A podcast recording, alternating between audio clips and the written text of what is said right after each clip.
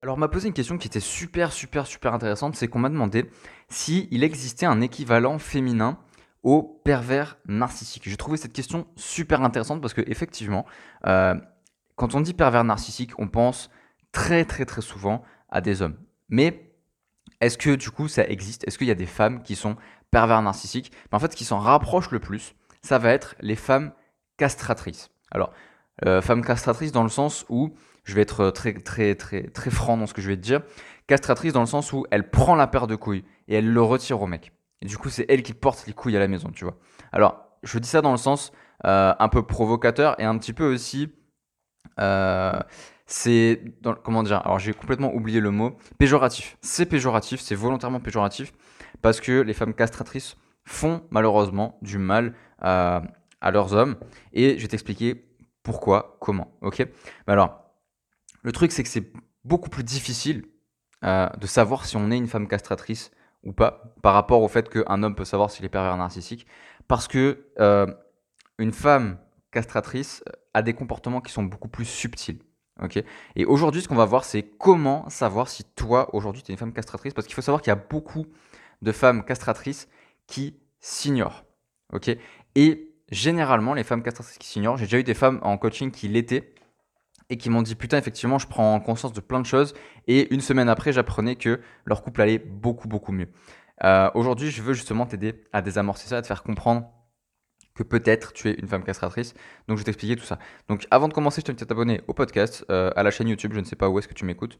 Et du coup, on va démarrer avec les différents critères. Le premier critère, quand tu es une femme castratrice, c'est que tu aimes te sentir indispensable à ses yeux. Ok? C'est-à-dire que tu, tu sens que tu es importante dans sa vie, et que ton avis compte beaucoup plus que ceux de ses proches, tu vois, à ton homme. Ok? Et donc, de ce fait, tu as en fait un pouvoir dans sa vie. Ok? Et par ce biais, inconsciemment, tu vas vouloir montrer à ton homme le chemin.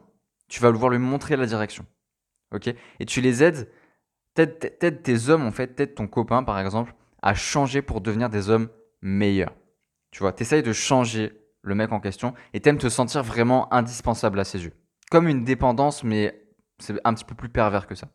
Ensuite, tu es exigeante, tu as beaucoup d'attentes. Donc là, c'est un petit peu le cliché. Je sais pas si tu as déjà vu, il y a une vidéo qui tournait pas mal à un moment donné. C'était euh, une femme qui voyait son mari jouer sur un terrain de foot. Euh, tu peux taper femme hystérique terrain de foot. Je pense que tu trouveras une vidéo dans ce genre-là. Euh, et tu vois qu'elle engueule son mari, genre Allez, bouge ton cul, allez, joue, espèce de feignasse, comme ça. Et, et la femme, un hystérique, tu vois, un truc de malade. Et c'est un peu le cliché, tu vois. Mais on n'en est pas là. J'imagine que tu n'es pas exigeante à ce point-là. Mais il y a des femmes, tu vois, qui ont un haut niveau d'exigence. Et peut-être que tu fais partie d'elles. Et c'est pas grave, il hein, n'y a rien d'accusateur dans ce que je dis. Euh, c'est juste que elles attendent beaucoup euh, de leurs hommes. Une femme castratrice attend beaucoup son homme. Peut-être qu'aujourd'hui, tu attends beaucoup ton homme. ok? Et tu souhaites que il se fonde en fait, en quelque sorte, dans, euh, comment dire, dans le moule de l'homme idéal que tu vas imaginer. Ok? Tu vas souhaiter que ton mec se fonde dans le moule de l'homme idéal qu'elle imagine. Donc c'est-à-dire que tu vas vraiment transformer ton mec pour qu'il devienne comme toi tu as envie qu'il soit. Troisième point, c'est que tu vas prendre les décisions à sa place. Ok? Tu as fini par presque tout décider à sa place, sans forcément le consulter en plus. Hein. Parce que, selon toi, peut-être qu'il sait juste pas prendre de décision, ou que tu penses aussi qu'il fait jamais assez bien les choses. Ok?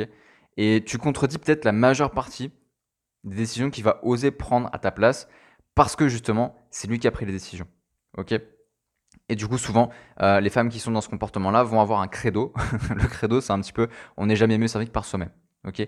Et le souci, quand tu fais ça, c'est que tu vas accumuler beaucoup de frustration parce que tu prends la responsabilité de toute la charge mentale qu'il y a dans le couple. Ok? Parce que du coup, c'est toi qui penses tout le temps à tout. D'accord? Et ça, c'est super compliqué à vivre. Le quatrième point, c'est quoi? C'est que euh, tu vas lui faire souvent des reproches. C'est peut-être plus fort que toi. Ok, mais tu lui fais des reproches régulièrement. Alors toi, dans ta tête, c'est pour l'améliorer. Tu vois? Tu, tu, tu veux rectifier ce qui a été mal fait. Tu veux faire ce qui n'a pas été fait aussi. Euh, t'es, es cassante. Tu vois ce que je veux dire? Et par exemple, tu vas dire, ouais, mais euh, le, mec, il le prend pas mal. Mais par exemple, tu vas dire, ouais, ça te dérange pas que la table, il y ait des, y partout là? Ça te dérange pas la poussière par terre? Que c'est dégueulasse comme ça? Tu vois Des petites phrases cassantes comme ça, où on se dit que quand on le fait, on le fait avec la bonne intention d'améliorer son couple et d'améliorer son mec, entre guillemets, mais ça fait du mal à monsieur. Ça fait du mal à monsieur. Point suivant, cinquième point, c'est que tu vas contrôler comment il agit. Ok? C'est un peu comme si tu étais euh, l'inspectrice des travaux finis. Tu vois, tu vérifies qu'il a bien fait comme tu lui as montré, comme tu lui as expliqué, comme tu as dit qu'il fallait que ce soit fait. Ok? Donc ça peut être les tâches ménagères, ça peut être l'éducation de ton fils ou de ta fille, ça peut être plein plein de choses. Et tu as en fait une profonde envie qui, change euh, une partie de son comportement, qui soit plus comme ci, et moins comme ça, et plus comme ceci, et plus comme cela. Tu vois? Et tu as toujours cette idée que c'est pour son bien. C'est pour qu'il devienne la meilleure version de lui-même. Alors qu'au final, c'est du, mirroring en fait. Tu, projettes sur lui ce que tu aimerais pour toi. Ok? Et tu as toujours un avis sur, euh, ce qui, le concerne en fait. Tout ce qui le concerne, tu as un avis dessus. Tu sais ce qui est bon pour lui, ce qui est pas bon pour lui. Ok? Point suivant, le sixième point, c'est que tu as perdu l'admiration que tu avais pour lui. Et ça, c'est tristoun. c'est tristoun dans la mesure où le quotidien t'a rattrapé et l'admiration, elle a laissé place à la solitude. Ok? Et tu vois un peu ton partenaire comme, euh, comme un gosse qui sait pas se débrouiller sans toi. Tu vois? C'est plus un homme, c'est un gamin. Et tu te mets à le materner. Et j'y reviendrai tout à l'heure. Ok? T'as perdu l'estime que tu avais de lui.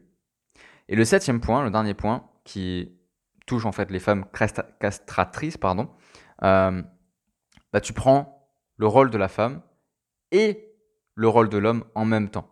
Parce qu'il y a un déséquilibre monstrueux. Ok? Tu es la mère, tu es le père, tu es les parents. Et tu prends toutes les responsabilités. Tu vois? C'est toi qui organise tout, qui fait tout. Tu prends 100% du contrôle. Ok?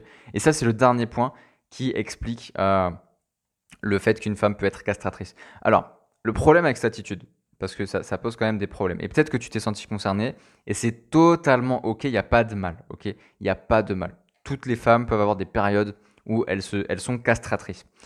Ce qui se passe, c'est que euh, ça vient clairement d'un manque de confiance en toi, d'un besoin de garder le contrôle en continu, ou d'une méfiance des hommes, tout simplement. Et que petit à petit, l'homme, il va se plier à tes directives par confort, par lassitude. Il va en avoir marre, il va se dire bon bah, de toute façon, elle fait tout, elle réfléchit à tout, j'ai plus qu'à vivre. Je me laisse vivre. OK? Et progressivement, il va plus prendre aucune initiative parce que bah, de toute façon, il va penser que euh, bah, il sera jamais à la hauteur pour toi. Il va perdre confiance en lui, il va perdre son autonomie et pire encore, il va perdre son identité. Il saura plus qui il est, pourquoi il est là, tu vois? Et c'est comme ça que les couples se séparent. Parce que le mec, il va plus oser entrer en conflit avec sa femme. Il va juste se, rebeller pardon, intérieurement. Et du jour au lendemain, il va dire quoi? Il va dire stop. Il va s'en aller. Et ça, bah, c'est problématique parce que ça détruit des couples. Donc aujourd'hui, tu penses que tu es dans ce schéma-là. Je t'invite à me contacter avec le lien qui sera juste en dessous. Ce sera le lien vers mon Messenger. Euh, et comme ça, tu m'expliques un petit peu, toi, comment est-ce que tu te places par rapport à ça? Comment est-ce que tu te, tu te, tu te définis par rapport au fait d'être castratrice Est-ce que tu as des comportements, toi, qui peuvent être améliorés et c'est totalement ok de te dire bah putain moi j'ai les 7 critères ça fait chier. C'est totalement ok. C'est juste une question de laisser son ego de côté et de se dire ok effectivement je me sens concerné par ça. Si tu te sens concerné par ça, tu me contactes, on en parle, on voit ce qu'on peut faire ensemble et moi je te dis à très très vite dans un prochain podcast. Salut